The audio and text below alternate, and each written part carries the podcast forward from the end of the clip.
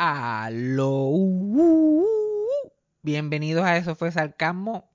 Hoy tenemos un episodio adelantadito también, porque últimamente estoy inconsistente con los días que salen los episodios. Pero lo que pasa es que esta situación en Texas nos tiene aquí bien pillados.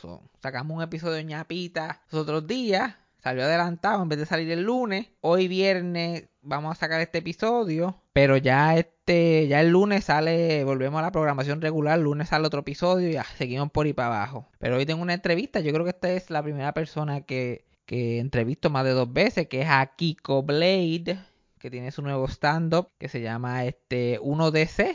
Después de COVID, es un show virtual que pueden este, acceder por PRT, que compra la taquilla. A la que compra la taquilla en PRT, que te envían un email y por el email puedes acceder y ver el showcito de la comodidad de tu casa. Lo puedes ver en Puerto Rico, lo puedes ver en Estados Unidos, lo puedes ver en China, donde te salga los cojones. Y para las personas de Estados Unidos que no han visto aquí con nunca hacer stand-up en, en, ese tipo de show, like, es altamente recomendado. Que hagas el favor, aproveche que esto es virtual ahora y que tienen acceso a esto y compren su taquilla. Es el show de Kiko Blade, 1DC después de COVID. Antes de ir al episodio también quiero decir que como siempre si nos quieres apoyar lo puedes hacer a través de Anchor Listener Support. El PayPal es fabianjavier94.gmail y el ADH móvil es 407-624-7064. El sorteo de febrero de Anchor Listener Support también está súper atrasado, no lo he hecho todavía, pero como, again, me estaba muriendo los otros días con el Jebu en Texas. Me un poquito de break para organizarme. ¿Y qué más? Ah, también, tú sabes, el link de Anchor Listener Support siempre está en la descripción del episodio. Pero ahora también le añadimos en la descripción de todos los episodios. Hay un link para que ustedes puedan dejar mensajes de voz. Como que cualquier cosa que me quieran preguntar, lo que me quieran decir y qué sé yo qué más. Lo pueden dejar por mensaje de voz a través de ahí. Y pueden salir en el podcast, los usamos, tú sabes, como no lo hacemos en vivo, pues es un tipo de llamada por telefónica y la cuestión. Pero nada, vamos al episodio rápidamente. Me senté con Kiko, nada, ahora mismo hace como 5 minutos que hablé con él. Me senté con él, hablamos por Skype. Y el lindón hizo su. La él estaba, él lleva tan ajorado que él salió de una reunión, se montó en el cajo, iba para el barbero. Y ahí fue que, como que con el celular, habló conmigo de camino a, de la reunión al barbero. Está cabrón. Y van a notar como que van a escuchar ruidos y lo van a ver el guiando y qué sé yo qué más. Bueno, no lo van a ver, pero lo van a escuchar. Pero nada, ya saben. Eh, un año de C, después de COVID, taquillas en PR Ticket. When you need mealtime inspiration, it's worth shopping Kroger, where you'll find over 30,000 mouthwatering choices that excite your inner foodie. And no matter what tasty choice you make, you'll enjoy our everyday low prices, plus extra ways to save, like digital coupons worth over $600 each week. You can also save up to $1 off per gallon at the pump with fuel points. More savings and more inspiring flavors make shopping Kroger worth it every time. Kroger, fresh for everyone. Fuel restrictions apply. Aquí está mi conversación con Kiko Blade. Play the thing. Eso fue sarcasmo. Fue lo único que había. Eso fue sarcasmo. Lo escucho todos los días. Eso fue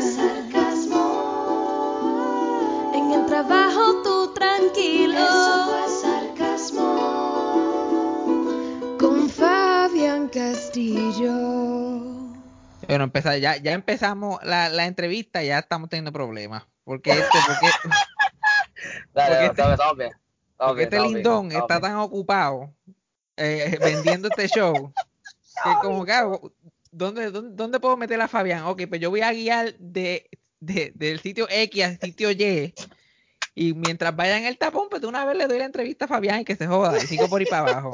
Así estás tú. Este Cabrón, así, así, y no, ya- yo hice la entrevista y de camino a casa. ¿Cómo están? Bien, pues aquí llegué a casa, miré la mierda de los perros y la gente mientras me, estaba hablando, se me pregunta, yo cogiendo mierda de coca, porque si yo espero que se acabe la entrevista, cabrón, pasan horas y se me atrasa todo y me acuesto a las 2 de la mañana para levantarme a las 7. Un revolú, cabrón. Pero lo he hecho todo, todo ha lucido bien. Ahora mismo salí de una reunión y salí, me montaron en el carro y como que son las 3, Fabián. Ay, qué- Eh, No, yo te vi, yo te vi en Instagram. Yo, ay, yo te veo aquí, aquí comiendo. Yo, este cabrón, ahora fue. A las, a las a las 7 de la ahí- noche la entrevista. Y ahí se fue Daniel y Alejandro, se fueron, y llegó Lina y Wandita, y ahí, ahí me quedé con ella. La reunión Ah. era con ella. No, chacho, tú estás. Re- Eso es lo que quiero yo, fíjate, eso es lo que quiero yo. Yo quiero estar ocupado, porque después de, ese- de todo este tiempo que hemos tenido haciendo nada, Ajá. Y a ti como que te gusta, a ti como que tú eres como que masoquista, tú te quejas, pero a ti como que te gusta eh, ese, ese ¿Qué me gusta? ¿Qué ese me gusta? estilo de vida, ese ajetreo, porque tú siempre te estás quejando, pero siempre estás montado en, No me gusta, no me gusta este estilo de vida. Bueno, vamos, a empezar por ahí con que no me gusta. No me gusta este estilo de vida. Eh, me ves bien, me ves bien, me ves, me enfoco, ves el guía, ¿verdad?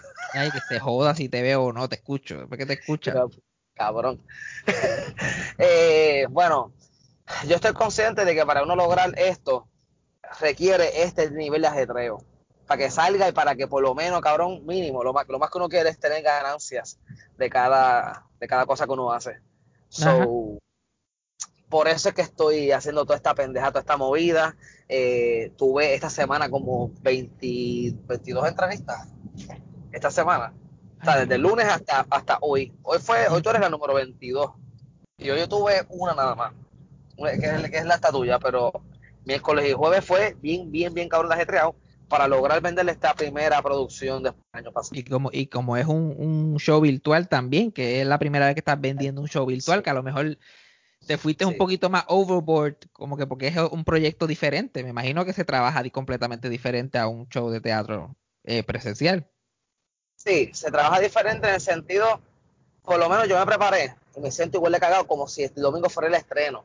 Lo que pasa es que es lo que yo estoy predeterminando. Yo creo que la emoción es soltar el video y ya. Eso, lo- eso va a ser, ese es el backtrip de lo virtual. Que tú sueltas esto y ya. Ok, ya, la gente lo está viendo, lo pueden ver. Pero no va a haber una repetición, no hay una segunda, tercera, cuarta, quinta, sexta, séptima, octava, novena, décima función, no hay. ¿Entiendes? Entonces el trabajo de uno era como mantener esa energía, llenarlo de nuevo, que ese estrés, ese estrés y esa, esa gasolina que, que mantiene esa producción viva en tu cabeza por, por ese chunk de fines, fines de semana, por ese mes, por esos dos meses de trabajo, pues también es rica, también es rica, pero pues ahora es resumida en una sola noche. Venderla bien cabrón, bien cabrón venderla, pero cuando la sueltas, ya se fue. Ahora, y, segui- y- y ahora seguimos con, con, con, con y qué es lo seguimos con lo próximo. Por eso es que esta, este fin de semana y la semana que viene estoy escribiendo ya el próximo, a ver si en abril hago otro. Chacho, este debe- el próximo show se debería llamar Kiko Blade, friendo y comiendo. Eso, dale, eso termina uno, vamos para el próximo. Ya, ya tengo el título, se llama 33. Mm, me gusta, me, me gusta. Ya, ya, ya yo sé por dónde vas. Con eso nada Ya más, tú ya yo sé por dónde vas. Ya yo sé más o menos. Ya yo sé más o menos por dónde vas con You eso. know me. Entonces, entonces la cosa es, no, ya, ya yo, yo no quiero, yo no quiero ni ver el monólogo físico de esa. Yo no quiero ni ver. Anyway. Ajá. que era lo que te iba a decir. Ah, y la cosa es que tú grabas, creo que grabaste este show este, en un periodo de varios días, ¿verdad? Porque eran diferentes elementos que tuvieron que grabar. No fue como que montaron ahí en tarima y grabaron ese día solamente. Hubo varios días de grabación. Hubo varios días de grabación. Este show se grabó eh, eh, tres días. Un día sin público, un día con público y un día sin público. Un día sin público, el primero fue yo de stand-up sin nadie, cabrón, que es la peor cosa del mundo. Es la cosa más horrible del mundo. Entonces un stand-up con nadie en el teatro, solamente los camarógrafos así mirándote. Y ya. Sin feedback ni nada, cabrón. Eso es horrible. Es que a mí no me, a mí no me saldría, a mí no me saldría, yo no sé, yo no sé cómo tú puedes hacer Cabrón, eso. deprimente. Deprimente. Y yo, los camarógrafos me lo dijeron, como, Kiko, ¿cómo tú puedes? Y yo, ¿cómo puedo qué? Hacer esto. Yo, es que, bueno, pero ¿por qué lo dices? O sea, está cabrón porque aquí no hay nadie, pero es que esa es la cosa. Que aquí no hay nadie tú lo estás diciendo como si esto estuviese lleno. Y yo le dije, ¿de verdad si me veo? Sí, sí. ¿Cómo te sientes? Y yo, "Ay, me siento como mierda. Me siento como, me siento como senda mierda. Porque esto, esto no es para esto, pero para cobrar y hacer algo, pues hay que hacerlo. El miércoles, el segundo día de filmación, fue eh, con gente, 25 personas más o menos, ponle, y fue como, ok, aquí vamos, aquí nos fuimos, aquí vamos a hacer esto. Sí, no, yo, por, lo, se me- por lo sintió menos con, cinco, yo, por lo menos con cinco personas cuadro. Yo después que haya gente mirando a uno, uno puede. Hacho, yo quería, por- yo quería 40, pero pues, por COVID y mierda, pues 25 por el espacio, abajo. separaditos, cómodos. No lo grabaron en el Chori. Ahí llegamos. Exacto, lo grabé en el Chori. eh, entonces, la diferencia, esta es mi producción número 10, Ujú. desde que diferente 1 hasta ahora esta. Y es, o sea, yo he grabado las anteriores y es bien diferente la, grabar este show que, graba- que la grabar los anteriores, porque los anteriores, las cámaras van al teatro y se adaptan a lo que está pasando allá arriba. Esto, o sea, este show es adaptado a la cámara, que es muy distinto. Tú estás trabajando para la cámara, que ahí tú formateas, hay, que- hay que hacer otros pickups, ¿eh? ¿entiendes? Hay otras cosas que hacen que la, que la grabación no sea tan liberal como lo es cuando las cámaras van al teatro y se acomodan al show. Sí, sí, que, pero, Pero- eh, la, la- me imagino que la razón que se hace eso, ya que no hay público, es para darle otro tipo de cariño al show, tú sabes, con la edición. y con el- exactamente. Exactamente. El cariño que le estoy dando a esto es para que esto, o sea, para que esto sea presencial, para que la gente en sus casas cuando lo vean sientan la, que sientan que están en el teatro y sientan la presencia de estar en el teatro, que la sientan con la gente, la risa y entonces las tomas del show, la- las diferentes tomas es para para que para darle un poquito más de cariño, que no sean tres cámaras puestas y ya.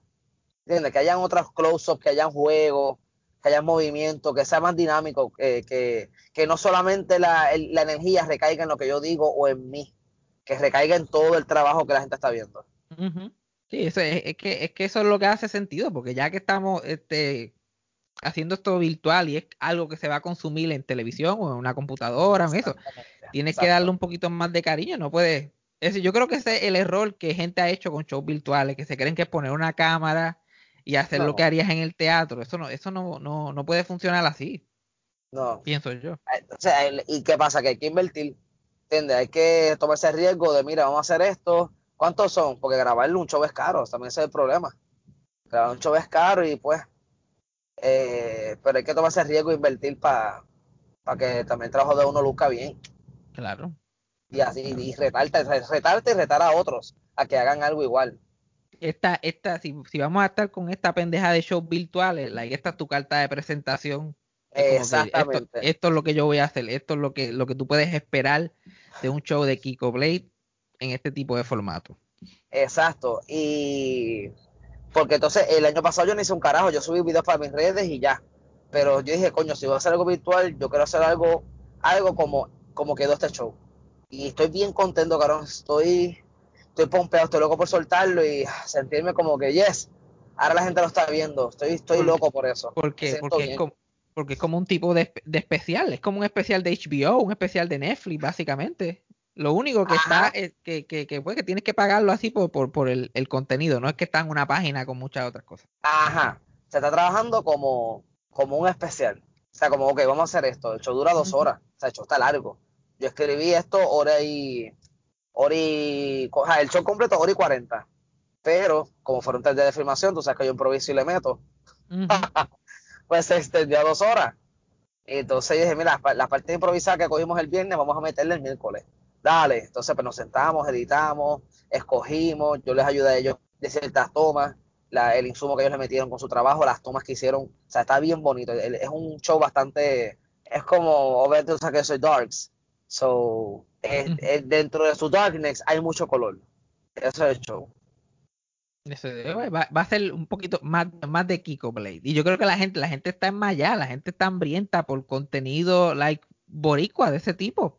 Sí, Porque cabrón. por sí. más, por más, por más Netflix que tú tengas, por más Hulu que tú tengas, Sí. no es lo mismo, no es lo mismo que, No. re- que tener ese tipo de contenido que es tú, que, que uno siente que le pertenece, porque es puertorriqueño, es de aquí, es de uno, es de nuestra, Sí, lo que se siente somos. identificado, se siente identificado y mucho más con este show se va a sentir identi- identificado porque tú sabes que cuando yo hablo en los shows, yo hablo partiendo de, de primero como ser humano y después parto de, de ciudadano, ¿entiendes?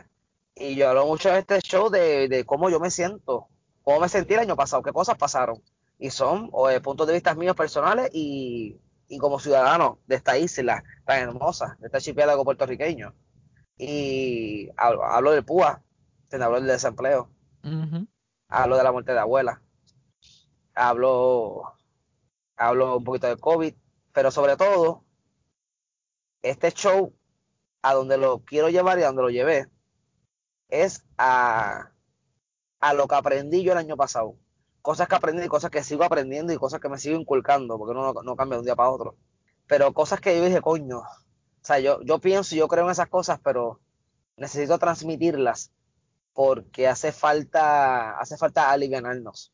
El año pasado fue demasiado heavy, cabrón, demasiado cargado, cargado, cargado y, y si puedo yo ser una herramienta dentro de las miles que hay, donde la gente se pueda sentir cómodas, livianas, serenas, pues mira, vamos a hacerlo. sentirse identificado también. Que vean que, que, que todos nosotros estamos pasando por este momento. Like, esto no es un momento de una sola persona o, o de un grupo de personas. Esto es un momento que está pasando todo el mundo que está vivo, que existe. Ujú, Cierto. Y por eso, por eso yo te estaba diciendo, like, ah, yo creo que a ti te gusta like, este, este ajetreo de vida, porque cuando la, la pandemia empezó, nosotros hablábamos este, por teléfono y yo estaba comodín. Yo, chacho, con, echándome para Cabrón. atrás, olvídate del gesto, yo no tengo problema tú tenías el pie jodido, tú tenías el pie jodido. Ay, sí, pero yo empecé el año, yo empecé el año, el 2020 mío también fue in- interesante. ¿verdad? Y yo, y yo hablaba contigo y tú, ya tú estabas como que, y yo como que, mira, cógete un break, aprovecha, like, eh, que decía, no, respira, cabrón. ponte a escribir, Sí. no, no, like, la rutina de, de, de la muerte de tu abuela, like, tú me la estabas contando, like, en marzo. Sí, estabas, like, en marzo, tengo esta idea, pa, pa, pa, pa, y yo, like, yo, like, ya tú estás pensando en eso. Este cabrón ya está pensando una jodida rutina, puñeta. Y, y- y tu, abuela estaba fría todavía, tu abuela estaba, no había pasado nada. No tenía ni gusano. Eres un cabrón. Ay, Pero estoy, cabrón. loco por ver el show y estoy loco por ver esa, esa rutina, porque no hay, no hay cosa que me dé, yo personalmente como comediante y como este, persona, no hay cosa que yo encuentre más graciosa que la muerte. Es que es tan absurda. Ah, cabrón, ya hablo, y ya hablo mucho de la muerte aquí. Yo, vamos a morir. Lo grito como cuatro veces en el show. Es que es gracioso, Ay. es que el concepto nada más es, es- es- es tan... Yo estoy constantemente haciendo chistes de la muerte y siempre estoy como que buscándole la vuelta a- al mismo tema. Son de esos temas que uno sigue como que volviendo a él. Se muere cualquier persona y, y, especialmente si es cercana a mí es lo más gracioso que yo voy a estar por los próximos dos o tres días. Porque es que esa es la energía que me, sa- esa es la energía que me sale. Este es un show, es un show bastante honesto, es un show bastante eh, Es el más honesto que ha hecho hasta ahora, ¿tú crees? sí, es el más honesto que he hecho hasta ahora. Todos tienen su nivel de honestidad, o todos, pero este es como intencionalmente honesto, ¿entiendes? Como que vamos a, vamos a hablar claro, ¿entiendes? Vamos a, a desahogarme, vamos a comunicarnos, y si me quieres entender, si quieres conectar conmigo, brutal, si no, whatever, ¿qué importa? Cada cual tiene su vida y cada cual tiene su oído. Pero es eso, es conectar y aliviarnos, reírnos de nosotros mismos de ese año pasado, porque yo soy los que pienso que la risa, la risa aliviana, y es un grandioso instrumento para procesar cosas, bien, eh, cosas heavy. Y pues quiero, para mí el año pasado fue heavy, lo, lo, lo quiero procesar a través de risas. yo siento que tú, este, yo como, como persona que ha visto mucho de tu show y te has seguido por, por, por varios años, yo siento que tú has ido en ese, ha ido en es- por ese camino ya por varios años, lo que vas poco a poco llegando, como que a ir abriéndote más a quién tú eres y qué es lo que tú piensas, porque yo cuando, cuando siempre ha estado en ti como que demostrar, como que el hashtag Kiko es diferente, este es quién yo soy, esto es lo que yo pienso, pero es, es, like, tu primer show Kiko es diferente, es, era el, el tip del iceberg, like, era el- el- la uña de lo Ajá. que es Kiko Blade. Y mientras Ajá. todos estos shows van pasando, ya, ya vamos, ya vamos por brazo, ya vamos por brazo completo con todos estos shows. Y, po- y poco a poco, yo creo que eso es parte de la evolución de todos los stand-ups, por lo menos. Que poco a poco se van y- van más cómodos. pero también es, también es como, como yo soy responsable conmigo mismo y me, y me reconozco de que pues soy, soy un adulto, he madurado, eh, no pienso igual, ¿entiendes? No pienso igual que hace dos años, hace tres años. Y es como yo mismo, a través de mi propio trabajo, dejarme sentir a- primero a mí y después sentir a los demás, pues tú sabes, por, pues porque, no, porque nos comunicamos, nos conectamos entre lo que estamos haciendo. Qué lástima que esto no es en vivo, que en vivo uno siente a la gente, uno siente el silencio. Pero pues, por lo menos lo van a ver, por lo menos me van a sentir en, en sus pantallas, en sus televisores.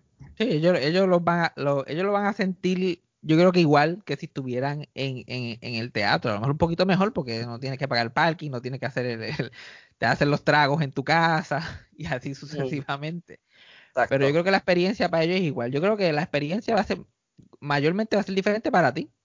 O sea, vas a ver Sí. gente reaccionar en real time ahora cuando esto estrene, el domingo 28 Ah, de este febrero. domingo 28, que esto es este domingo 28 de febrero a las 7 de la noche. Domingo 28 a las 7 de la noche y boletos en prticket.com, prticket.com. Y para que sepas, el 28 de febrero, que es este domingo, se cumple el aniversario de la muerte de abuela. Qué tributo, qué hermoso tributo. ¿Entiendes? Porque entonces este show era el 31 de enero y lo movimos por cuestión de producción y todo. Mira, vamos a moverlo. Pues dale, yo no tengo problema, vamos a moverlo. Después que lo hagamos bien, lo hagamos con calma y todos estemos chilling, dale, ok. Ujú. ¿Para cuándo lo movemos? Para el 28. Y yo, anda, por el carajo. 28 es que. Y se mueve para el 28. Qué, qué- qué- Eh, qué interesante, que, que es, es full circle. anda, para el carajo, que aquí hubo un choque. ¿Esto hubo un choque? Déjame ver. Diablo, sí, un choque. Mira, ¡pan! ¡Cabrones! Por eso es que ellas mal y hacen tapones, puñeta. Irresponsable. Me imagino que estaba bregando con el celular mientras guiaba. Obligado. Cabrones. Yo no puedo con, la, con esta jodida gente, puñeta. Este. Probablemente estaba haciendo el podcast de Chente mientras guiaba por ahí. Puede ser. este, pues se cumple el aniversario de la abuela el 28 y la gente tiene que entender que este show es inspirado por Coca. Por eso que tú has visto a Coca, mi perra eh, albina sorda. Ajá. Coca es sorda, mi perra, y esa fue mi compañera de cuarentena. Entonces, toda la cuarentena yo estoy hablando con gestos, yo estoy hablando así. Ven acá, Coca. Coca, no. Mira, fíjate, ¿entiendes? Yo estoy así hablando con esa cabrona. Y entonces me pongo a pensar en que es la mejor perra del mundo, cabrón. Fue la mejor compañía que yo pude tener en cuarentena. Una fucking perra sorda tan bella. Y entonces me pongo a pensar en un show y yo contra. Esta idea de hacer este show, ya tengo ese tiempo, podría mezclarla como que con algo con coca. Ah, pues mira, esto es lo que voy a hacer. Por eso es que el show es inspirado en coca, enfocado para la comunidad sorda. El- por eso el show tiene subtítulos y lenguaje de señas, tiene las dos. Ok. porque dentro de mi pensar, ¿verdad? Yo así ignorantemente pensando, uno piensa que todos los sordos saben lenguaje de señas y. No. Es por eso, porque es un lenguaje normal, un lenguaje que tienes que, que aprendértelo, ¿verdad? Aprenderte el lenguaje para conocerlo. Pues lo mismo que con- igual que con otro lenguaje. Eso dije contra, si pongo subtítulos, pero ahí son los que, ¿sabes qué? Voy a ponerle lenguaje de señas y voy a ponerle subtítulos. Y el show tiene las dos. Pero no por eso lo voy a bajar. El show sigue siendo extremadamente solo para adultos. Te da por ver personas haciendo las señas, todas esas malas palabras. No, la, la- a mí me enviaron un video de los intérpretes, un intérprete haciendo el Ajá. juego y la compañera al lado mirando mirando la computadora, porque ¿verdad? para ver qué es lo que qué es lo que está pasando. Y ella mirando la computadora y la cara del intérprete, cabrón, así como que what the fuck. el intérprete estaba, cabrón, y, y como que se rió. Pero ¿qué es eso? Como- no dijo nada, pero estaba con una cara buenísima, Sí, épica. eh, Los ojos, los ojos, anda, para el carajo, metido yo. Y la boca, mira, y la boca un poquito abiertita así, la boca, para que entre un poquito de aire, para que pueda su, para que sus suspiros y, su, y sus desalientos salgan. como, ah, va- Vamos a aprender en, son el show también, además de todo lo que vamos a adquirir con el show, vamos a aprender un montón de barbaridades, cómo decirla a una persona que no, que es no oyente. No, entonces, yo también algo que me gusta es que los, yo estoy seguro que los sordos no están acostumbrados a escuchar cosas como las que yo voy a decir. Y cuando Ujú. escuchan esas cosas, ¿verdad? Se escucha como esto algo loco y frío lo que estoy diciendo, pero ver un sordo reaccionando a lo que yo estoy diciendo para mí va a ser algo bien especial. Como que, wow, el, sordo reaccionando o riéndose o indignado o, o encojonado, you name it. No me importa cómo reaccionen, pero que reaccionen es como yes. O sea, me están escuchando, nos estamos comunicando y eso está cabrón. Y hay, hay- hay- y- y la gente no se da cuenta, pero la gente que, que no, no, que no puede escuchar, like, se pierde, se, se, se pierde de tanto, porque es que no hay inclusividad en las cosas. Exactamente. Like, Eso las redes sociales, ahora en TikTok, tú ves gente que hace closed captioning de lo que está diciendo, y eso, eso Oh. ayuda un montón, pero en, Claro. en, en nada más por año, en la televisión, a nadie nunca le ha dado con ponerle subtítulos, este, por ponérselos en el canal o nada por el estilo, no, no es nada que Cierto. pero, problemas del mundo. Eh, por eso es que también de ahora en adelante voy a, voy a tratar de que todos los shows voy a hacer lo posible que tengan su lenguaje y tengan su, su subtítulo. Claro. Voy a tratar. con, con unos subtítulos nada más, chachos, se hace, se hace tanto. Tan Sí, siquiera, pero es que la gente no, no piensa. Eso, esa es la cosa tuya. Cuando tú estás haciendo un show, tú piensas en todos los elementos de ese show. Tú piensas en la promo, tú piensas en el nombre, tú piensas en cómo, cuál es el, el mood de lo que te vas a vestir, cómo lo vas a hacer. que- ¿Y qué, qué tú crees que tienen todos tus shows que ya son 10 y ya, ya anunciaste el nombre del número 11? ¿Qué tú crees que es lo que los conecta? Bueno, aparte de, de, de, de tú mismo y de tu el equipo de trabajo y todo eso, ¿qué tú crees que es lo que lo conecta? Yo pienso que es mi propio crecimiento personal. O sea, mi, ahí donde me encuentro ahora. Eh, Creo te- que eso. Tu, tu evolución es como que eh, eh, el update. Este, Ajá, este soy yo en este momento. Exacto. Entonces hablo de mí, claro, pero hablo de cosas que han pasado en el transcurso del último ahora. Y es un, un año completo. ¿cuál, ¿Cuál fue el último show que tú hiciste eh, en teatro? ¿Que hiciste con Alejandro? Exacto, el dúo de la historia. Y antes del dúo de la historia, Black to School. Y Black to School, yo estaba aquí sentado pensando, Black to School ya van a ser como dos años de eso. Y Dos años, en la agosto pan- ahora vamos- Sí, cabrón. la pandemia ha distorsionado todo mi, mi noción del tiempo permanentemente. Para mí se fue, para, mí se fue el último agosto que yo viví, el de Black to. School, yo no me acuerdo el El otro. año pasado, el año pasado fue Black to School. No, no, el, no, el año el pasado año pasado. estábamos encerrados en las casas. Exacto. Y es como que como si el 2020 no pasó. Yo no me acuerdo de agosto, yo no me acuerdo de junio, yo no me acuerdo de julio. absolutamente nada. Exactamente. Y pero entonces esto es esto es interesante que, que el 28, que es el día que estrena el show, es el primer aniversario de que falleció tu abuela. Se- y se puede decir-. Y se, y se, y se puede decir que tú estás hablando que el 2020 fue bien cargado y hubieron muchas situaciones. Se puede decir que ahí es que empieza como que las dificultades en tu año. Like, tú estabas en una gira con Chente y con la gente de SOE y tenían buqueada una gira completa en Puerto Rico, se iba a seguir por ahí para abajo. Like, había un montón de planes. De momento, la primera cosa inesperada, like, tu abuela fallece abuela. cuando tú no, cuando tú no estás ahí, De abuela, Está- porque, ¿eh? todavía trabajando en el show. Y de Ohio, momento de ahí ese gran y estado. y- muchacho, tremendo, tremendo estado.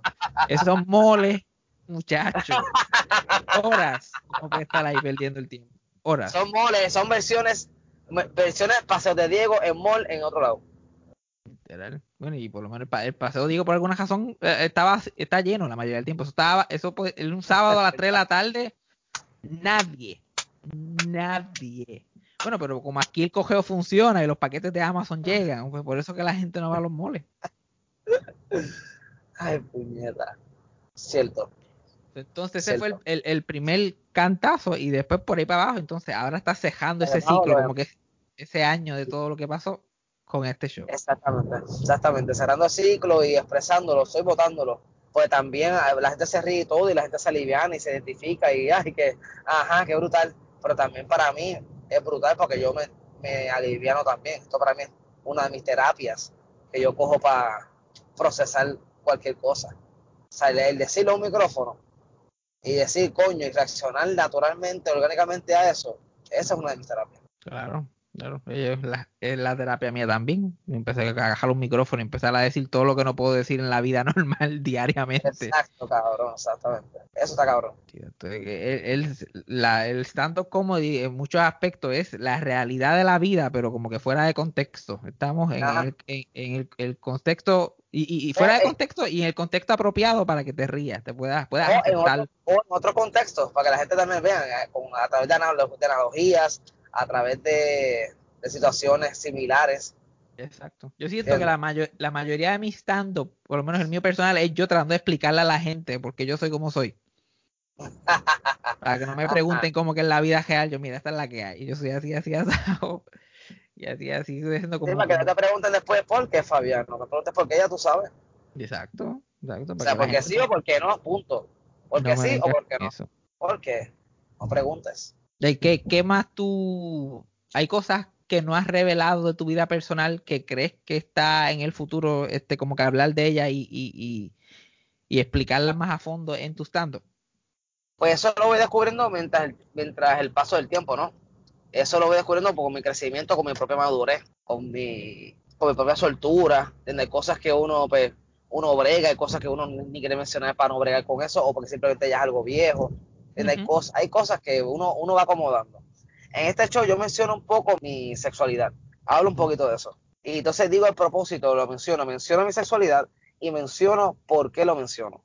Eso solamente es una pequeña oración que hay dentro del show, que para mí es de las oraciones más importantes que hay en el show.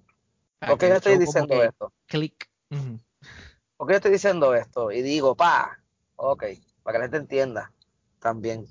No es porque So, sí, no es porque I just want to. So, esta es la primera vez que tú hablas de tu sexualidad en un show, like, profesionalmente. Sí, exactamente, sí. Y estoy contento, o sea, estoy contento, me siento bien. Y es ver, es ver cómo lo, ver cómo la gente reacciona, ver, ver, ver el respeto que voy a adquirir después de esto, ver el buleo que voy a recibir después de esto, porque si viene lo bueno, también viene lo malo. Sí, claro, siempre. like, va a estar, eh, eh, va- vas, a, vas a ver quién es quién, como siempre. Tú vas a ver quién, la, la gente se va a, a- a- a revelar. Como pasa Exactamente, en como muchos siempre, momentos. Sí. como Es siempre. morón o ignorante, alguien que no entiende, o, o alguien que simplemente no le importa. Y la mayoría son morones e ignorantes, la mayoría.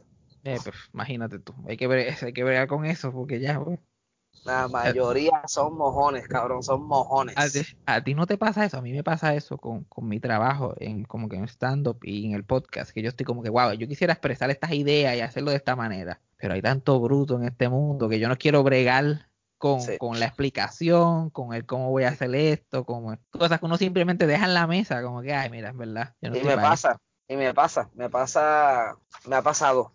Y que quiero que tú- decirle, que- voy a hacer esto, pero, ah, espérate, espérate, es que yo no puedo hacer esto acá, yo no puedo hacer esto acá.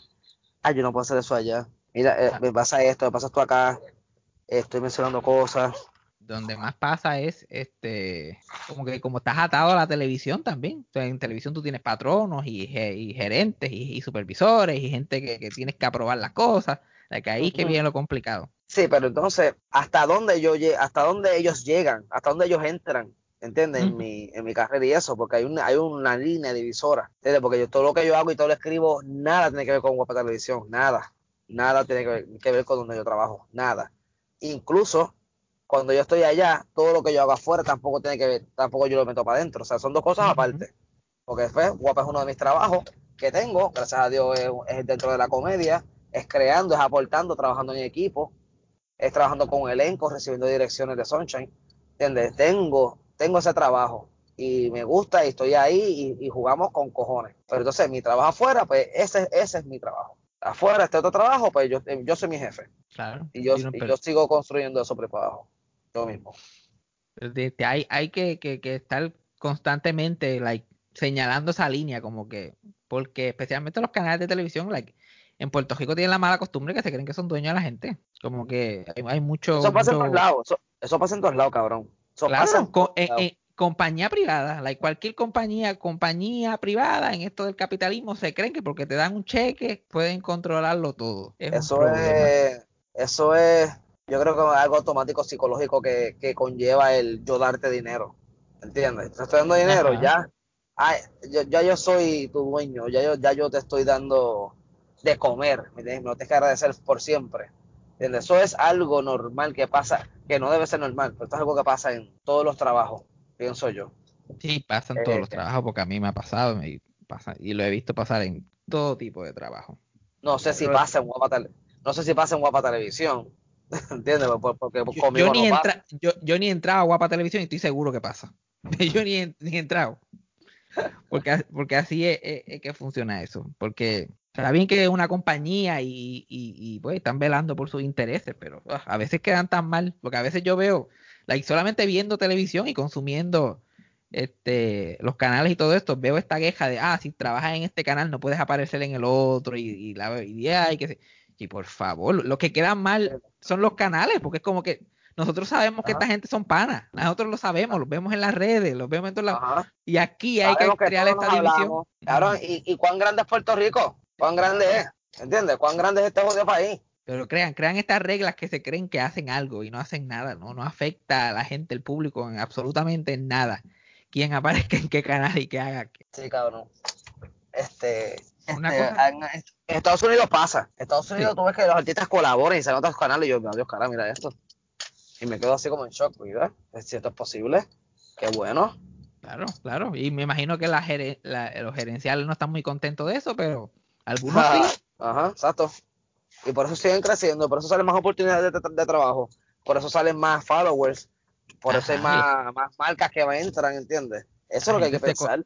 La gente se conoce más y el mercado de, de eh, el media, como que el mercado del entretenimiento está tan dividido ahora mismo que hay gente que ven una cosa y solamente ven eso y si tú no vas a ese sitio de invitados no se enteran que tú existes. ¿Hay cuánta gente famosa no existe ahora mismo que tienen un millón de followers en Instagram y tú nunca has sabido de ellos en tu vida? Bien cabrón. A mí me pasa cada yo, ¿quién carajo es este cabrón? Yo no, tiene un Y- programa y en, entras. NBC. Y tú entras, déjame ver, 6 millones, ¿cómo? ¿Quién, quién carajo esta gente. persona? 6 millones de gente siguen a esta persona, le, le dan like a sus posts. 6 millones, puñeta. Y esta persona es más famosa que cualquier persona en, en, en Puerto Rico, vamos a decir, y un montón de gente en Puerto Rico no sabe quién es. Y un montón de gente en Estados Unidos tampoco sabe quién es. Y es, es- es una cosa bien, bien interesante. Una cosa que te quería preguntar, este, like, ¿cuáles fueron tus influencias de, de comedia? Like, ¿Tú te acuerdas qué fue lo primero en comedia que a ti de verdad te, te, te llamó la atención y te dices, oh, yo como que quiero estar ahí? Primero los muñequitos. Los muñequitos fue, fue como los muñequitos de los que daban de madrugada a las 3, 4 de la mañana, Tex Avery. De Tex Ajá. Avery Show, ¿te acuerdas? ¿Te acuerdas esos Ajá. muñequitos que eran bien locos y me encantaban esos muñequitos? Tex Avery, los Looney Tunes, cuando los, los Baby Tunes era, Baby. Looney, algo así. Este, Tiny Toons. Tiny Toons, Tiny Toons. Eh, ay, primo, mi primo. Déjame, déjame saludar a mi primo rápido porque sepa que estoy aquí. ¡Cristian! Voy para allá ahora. Estoy en una entrevista. Voy para allá ahora. Ok, ok, brutal. Eh, Tiny Fue igual. Toons. Fue igual que yo, Tiny Toons, Looney Tunes, todo eso fue lo primero que yo dije, la que andaba para el carajo. Claro, Mr. Bean. Mr. Bean. Yo me quedaba así mirando a este tipo y decía, ¿qué es esto? Y su torpeza, su, su cara, porque su- yo decía, esta persona es normal. Cuando dicen cut, él tiene una cara que no sé cuál es porque nunca la demuestra. Pero, pero mira esa cara. Y con esa cara así, bien feo, un tipo rarísimo. Mr. Bean fue de los primeros, si no me equivoco. Localmente, Johnny Rey. Local. Porque Johnny Ese era, era, era ese tipo de, de irreverente. Igual que era como tú el muñequito, era casi como ver el muñequito. Especialmente ese show que él tenía, este, like, esto no es un show. Esto no es un show, bre, buenísimo. Y que qué buen nombre. Esto no es un show. ¿Y qué es Esto no esto? es Esto, esta, esto que está pasando. esto no es un show. Esto- esto- esa, era la excusa para hacer lo que te diera la gana. Like, no, esto no es un show. Olvídate. Exacto. Eran sketches, eran sketches con personajes locos, personajes coloridos, bien diferentes. Porque desde lo que era Eddie Chacón, ya ustedes saben quién se llamaba. Que ni nombre, ni nombre tenía ese personaje. nombre tenía, el show no tenía nombre, los personajes no tenían nombre, nada, nada, nada estaba formateado. Exacto. Exacto. Ya, eh, ya ustedes saben quién. El juez ese Moña Blanca. El chango. El El chango. ¿Y cuál es el otro que me encantaba? Este. Las hermanas Pestillos, cabrón. Yo amo las hermanas Pestillos. Y las hermanas Pestillo, like, ese concepto es un concepto tan viejo, like, eso es lo que hacían comediantes like, en los 40. Like, que- Con las tetas así. no, en las tetas fue lo que le añadió Johnny Rey, pero eso de hacer Ah. pantomimas de canciones, Ajá. like, coger eso y, y como y, a- y a- y añadirle esa pica a Johnny Rey con las tetas y con la pendejada, like, eso son cosas like, viejísimas.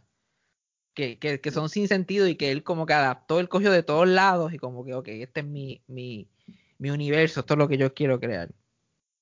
Coño, fíjate, pero pe- que ni me, ni me hizo pensar en eso. Que sí, eso es un concepto viejo que lo es. Pero es que la- lo de las tetas es tan llamativo.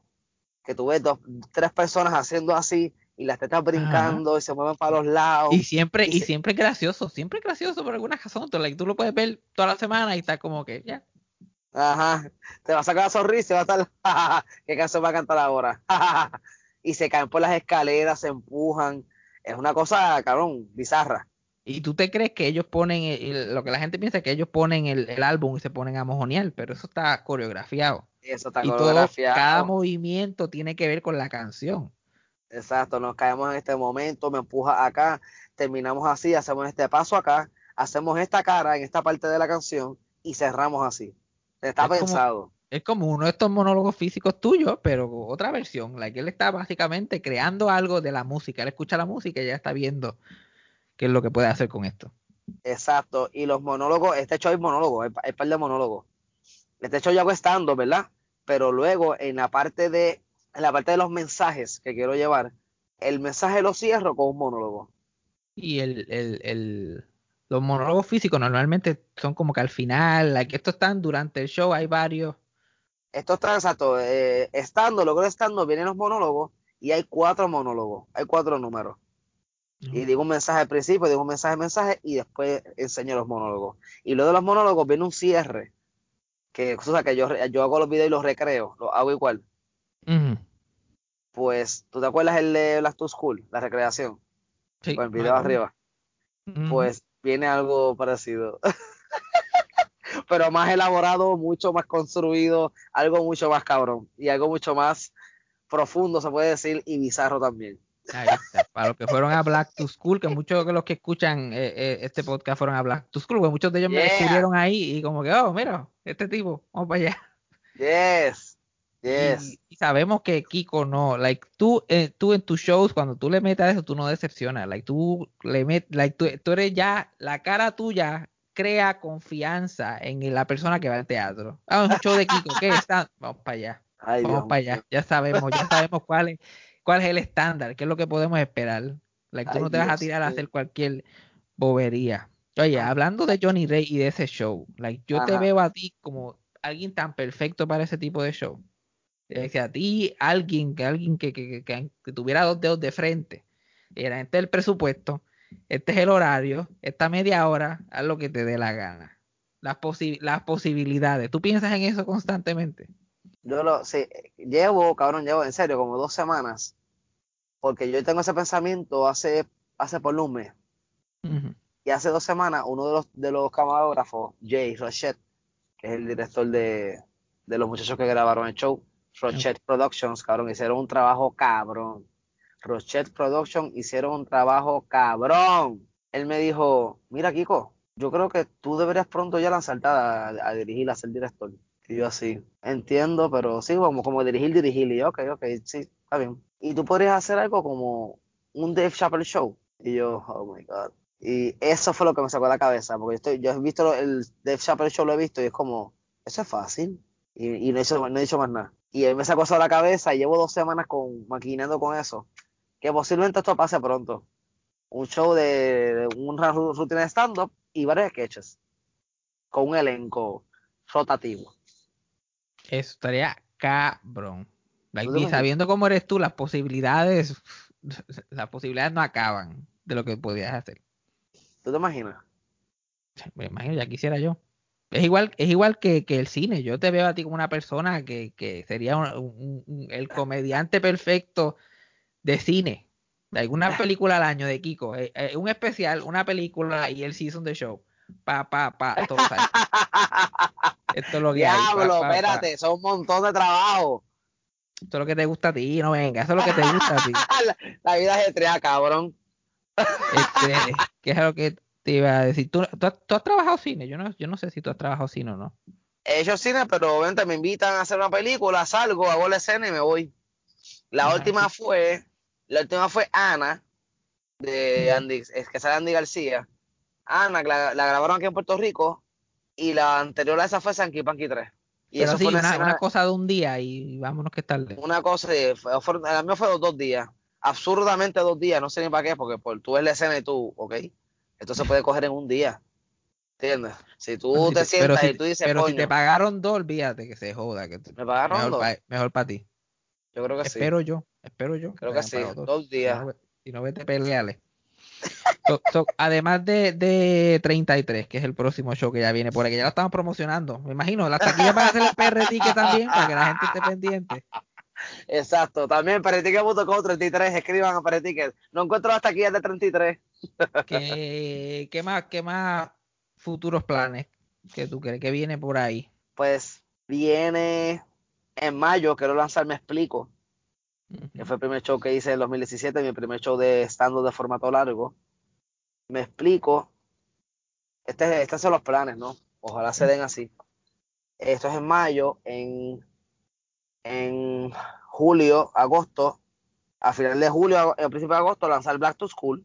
En septiembre, octubre, lanzar categoría 5. Ya, Eso es lo disponible que- así on, on demand para que la gente lo On pueda demand. ver. Exacto, eso es lo que tengo planeado. A ver cómo, a ver cómo se da la cosa. Ese, ese, ese, ese es el futuro, los showcitos on demand. Porque también la gente, to- yo pienso que todos los shows los deberían ser on demand de ahora en adelante, aunque volvamos a los teatros.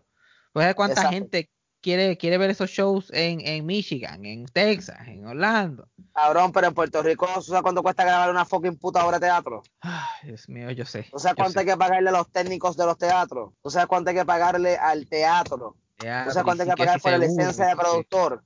No se hace dinero en esta jodida isla. No se hace dinero porque es caro. Porque es caro. Lo hacen caro. eh, Posibilizarlo. Como todo es una mierda. Pero esa gente que están, ay, ¿cuándo vienes para? Y hay gente que dice, pues, cuando vienes para Orlando? Y tú, like, ok, puede ser que vaya para Orlando. Pero hay gente, ¿cuándo vienes para Tennessee? Y yo, a hacer un show, una marquesina para cuatro personas. Para la familia tuya no es. Sí, porque- Para Tennessee. Hay ¿Cuándo vienes para Detroit? Mira que aquí en Detroit hay mucho boricua. Ven, ven a Detroit. Yo y la familia de mi cuñada, esos, esos son todos los que están en fucking Detroit. Allá hay mucho boricua, dicen. Allá hay mucho boricua, ven. Y yo así, pero... ¿Cuándo vienes para Ontario, Canadá? Saludos desde Ontario. ¿Cuándo van a hacer un show? Yo, mm, mm. Bueno, pues yo iría para Ontario, yo iría para Ontario, Canadá, porque es, es Ontario, Canadá. Olvídate a la gente. Yo iría para allá porque es Canadá. Pero el para Estados viaje. Unidos. Estados Unidos, cabrón. A joderte. Bueno, que tú fuiste, tú fuiste a esa gira con, con Chente y con la gente de eso, eh, eso, eso se ve, yo me, yo me, yo me veía cansado nada más de verlo nada más. cabrón, fue bien cansón. Fue una cosa cabrona, fue bien cansón. Fue bien cansón, estuvo cabrón, porque es una experiencia, tú sabes, una gira. Estás haciendo show todos los días un show, pero fue bien cansón. Yo estaría insoportable. Insoportable. Bueno, tú sabes. Ajá. Mira, puñeta. En Black to School, que no era ni tanto, yo estaba insoportable. Imagínate yo ahí todos los días. muévete, puñeta. Muévete, puñeta, que tú eres joven. Muévete. ese literal, cuerpo, te decía. literal, eso es lo que me dice. Tú eres joven. Y yo le dije, Ah, tú eres joven, mueve ese jodido cuerpo, puñeta. Y después una jodida silla de ruedas, yo como parecía la, la mamá y la hija jamona, ¿eh? Literal, literal. La mamá, la Cabrón. mamá de, la mamá de 70 y, y, y- y- no, la, la hija de 70 y la mamá de 92. Jodiendo ahí, que no le funciona nada más que la lengua. Eso es lo único que todavía le funciona. No, porque la lengua. Y la hija, Y la hija, y la hija acaba, la hija no se casó, no pudo hacer nada, setenta y pico de años. Y esta vieja no se muere, no se muere. la hija no hizo un carajo con su vida, cabrón, ¿para qué vivió? ¿Para qué vivimos nosotros, honestamente? Nadie, nadie vive, nadie vive para nada. Tampoco vamos a darle tanto propósito a la vida. La vida no se merece que uno le dé tanto propósito tampoco. No se levanta, ca- caga y mea y se vuelve a acostar. Exacto. pero- Mira, última pregunta. ¿Qué? ¿Cuál es, este, tienes un ídolo en la comedia, alguien que tú sea como que este es el top y tiene o- y también tienes a alguien que tú consciente o inconscientemente crees que estás tratando que, que quieras como que emular su carrera, como que ah, yo quisiera tener algo como tiene fulanito, como tu sutano, o tú crees que tu camino es completamente diferente a, a lo que Bueno, yo no consumo stand-ups, yo no consumo, yo casi no consumo comedia, yo lo que consumo es música y, y todas las películas que salen en el cine. Eso es lo que yo consumo. Eh, a mí me gusta sentirme inspirado por artistas que le meten ellos mismos. O sea, que le meten, que ellos tienen una capacidad cabrona de hacerlo y lo hacen y tú los ves haciéndolo. Por eso yo soy bien ahora mismo bien fan de The Weeknd. Yo amo a ese cabrón, lo amo. Y de cierta manera me inspira a mí a seguir metiéndole lo que yo quiero hacer. O sea, no busco necesariamente dentro de la comedia a alguien para yo hacer comedia, no hago eso. Sí me gustan ciertas personas, me gusta Luis Gay, me gusta el Chappelle, me gustan porque pues lo que hacen, lo hacen bien, son, es de ellos. Y lo hacen y pues me, pues, me, me, me río, me lo gozo. Pero que me inspire, me gusta buscarlo en otro lado. Para no mucha- contaminar, para no, para, para eso mismo, para, no- para no emular, para no sentirme que posiblemente me esté copiando y yo, yo no quiero sentirme ni, ni, ni que me estoy copiando. Quiero que sentirme- cerca por ahí. Ajá, estoy cerca de, y, y pues yo sé que estoy, yo estoy seguro, seguro, seguro de que estoy haciendo lo que yo quiero. Lo que, ah, quiero hacer esto ahora, lo hago y lo quiero hacer así. Pero entonces la energía y la, la influencia la busco de otro lado. Ahora mismo de The Weeknd me encanta, me gusta Bad Bunny, es un muchacho súper joven, pero entonces hace lo que le dé la gana, porque tiene los chavos, tiene la fama, tiene, tiene el potencial, tiene el talento. otro, tiene. sí, que, que está constantemente like, que esté pensando fuera de la caja, lo que él quiere hacer, es exactamente lo que él quiere hacer. Eso, eso mismo. Y alguien que lo piensa todo. Eso, eso a mí me encanta. Este, no sé, me siento, me, me, me siento bien, me siento bien no consumiendo comedia, porque trabajo en eso. Y no, ya yo no, yo no, yo no consumo mucha comedia tampoco.